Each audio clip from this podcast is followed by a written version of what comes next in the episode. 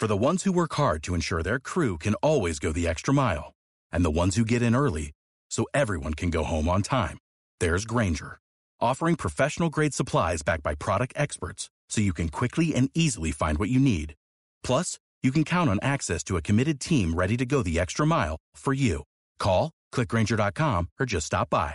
Granger, for the ones who get it done.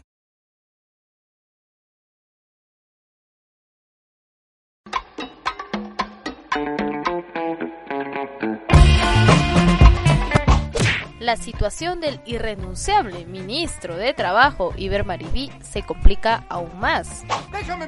Luego del testimonio de Juan Alarcón Gutiérrez, quien dio su confesión ante el mayor de la Policía de Investigaciones del Perú, Víctor Salazar Chota, el 3 de agosto de 1981.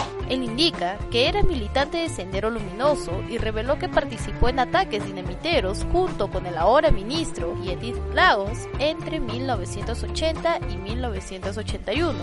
Según este testigo directo, Maraví era responsable de la zona norte de la agrupación senderista en Huamanga.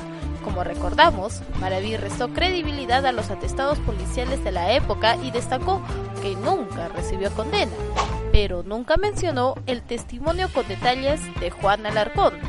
Ahora los señalamientos con la agrupación terrorista son más concretos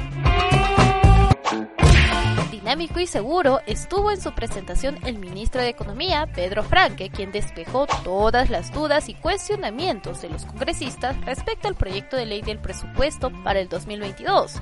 Dentro de sus anuncios más importantes estuvo el hecho de que la actividad económica viene creciendo de manera importante, impulsada por la inversión pública, y que el PBI en las últimas cifras de junio ya recuperó el nivel que tenía antes de la pandemia.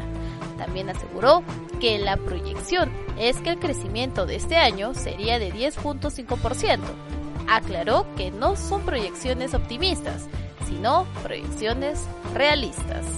Franke confesó que es consciente que como ministro tuvo que postergar y limitar los presupuestos en algunos sectores como el deporte y la negación a un aumento de salario. Le diría sí a todas no encuentro, no veo en ninguna de las demandas planteadas ninguna que yo considera no esta demanda debe rechazarse. Yo en realidad considero que todas las demandas son aceptables y adecuadas. Lamentablemente, lamentablemente el rol del ministro de Economía y Finanzas, que es el rol poco agradable, es que tenemos que decir que el, el, presupuesto es limitado y que entonces tenemos que atender algunas cosas y otras cosas iremos viendo después cómo las atendemos y me explicaré un poco más adelante. Sin embargo, si todo sale bien dentro del próximo año y la economía alza vuelo, estos sectores serán beneficiados casi de manera automática. La tormenta vuelve a situarse en el entorno de Vladimir Cerrón, ahora sobre el suboficial que resguardaba al jefazo de Perú Libre. El primer despacho de las fiscalías especializadas en delitos de corrupción de funcionarios de Junín abrió investigación preliminar contra el policía Carlos Zárate Villalobos, quien brindaba seguridad al político. Esto por el presunto delito contra la administración pública en la modalidad de cobro indebido. Como se recuerda, el suboficial estaba asignado a brindar seguridad al gobernador regional de Junín. Sin embargo, fue captado chalequeando a Vladimir Cerrón. Si bien el efectivo estaba destacado a Junín, acompañaba al médico a Lima, al menos entre el 22 y el 26 de junio de este año. El caso trae cola.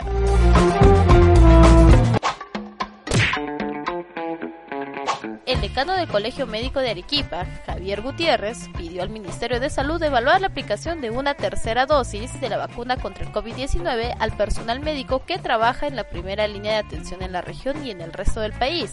El galeno indicó que los médicos han empezado a retornar a los consultorios y por su seguridad ven necesario recibir una dosis más. Asimismo, aseveró que el personal de salud en su mayoría ha recibido el fármaco del laboratorio chino y requiere una dosis adicional de la vacuna Pfizer para afrontar la tercera ola y la propagación de la variante Delta. Eso fue todo por hoy. Si deseas saber más de esta y otras publicaciones, visita nuestra página web o nuestras redes sociales. El Búho, la mirada del interior.